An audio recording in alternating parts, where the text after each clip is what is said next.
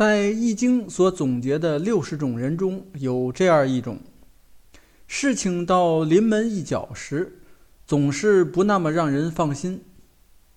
要知道，很多时候就差这一脚，所有的努力都会前功尽弃。这就是命卦是未济的人。那么，最近的若干年里，未济卦的人会有怎样的运势发展呢？请听《易经》第六十四卦未济，临门一脚。大家好，您正在收听的是由天意正观原创出品。赵天意老师主讲的《天意说易经》节目，如有意见或建议，欢迎在节目下方留言。同时，天意正观还有其他多个国学文化专辑，欢迎收听。今天我们来讲解《易经》的最后一卦，也就是第六十四卦未济。按照《易经》的顺序，上一卦是既济。是指事情做完了，但是按照《易经》的理解，事情做完并不是结束，而是新的开始，所以就来到了未济卦。济是指完成，未济就是还没有完成。来看卦辞，说未济亨，小狐气济。如其尾，无忧虑。意思是事情没有就此终止，而是有重新的开始。有人推着一辆小车要过河，在即将要上岸的时候，水流呢没过了车尾，这就预示着事情呢可能会不顺利。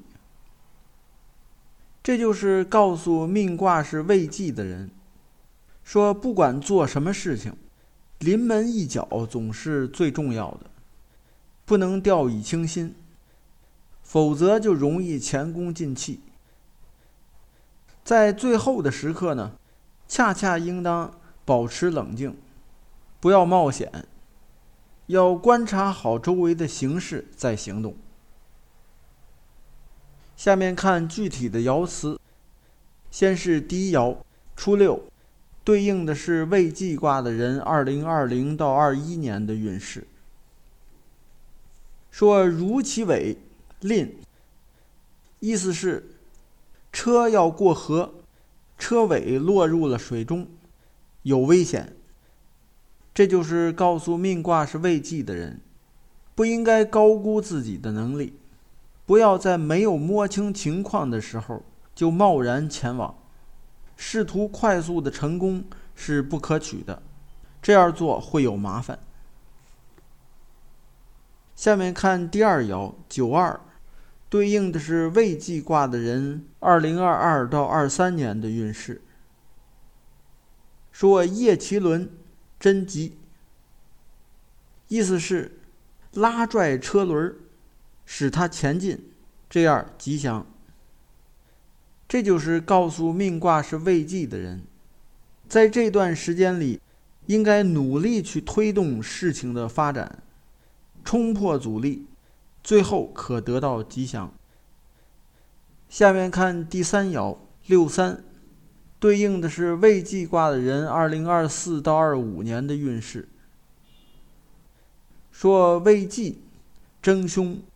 立涉大川，意思是现在呢事情还没有完成，急躁的冒进去远方做大事情是凶险的，但是呢这时候有利于渡过大河，也就是近处的一些必要的行动是有利的。这就是告诉命卦是未济的人，在这段时间里。周围的形势呢，会不利。如果贸然行动，一定会有危险。如果在附近有朋友，或者有大的团队，那么可以投奔过去，或者呢加入到团队当中。再或者把自己行进的方向改变，这样呢都是有利的。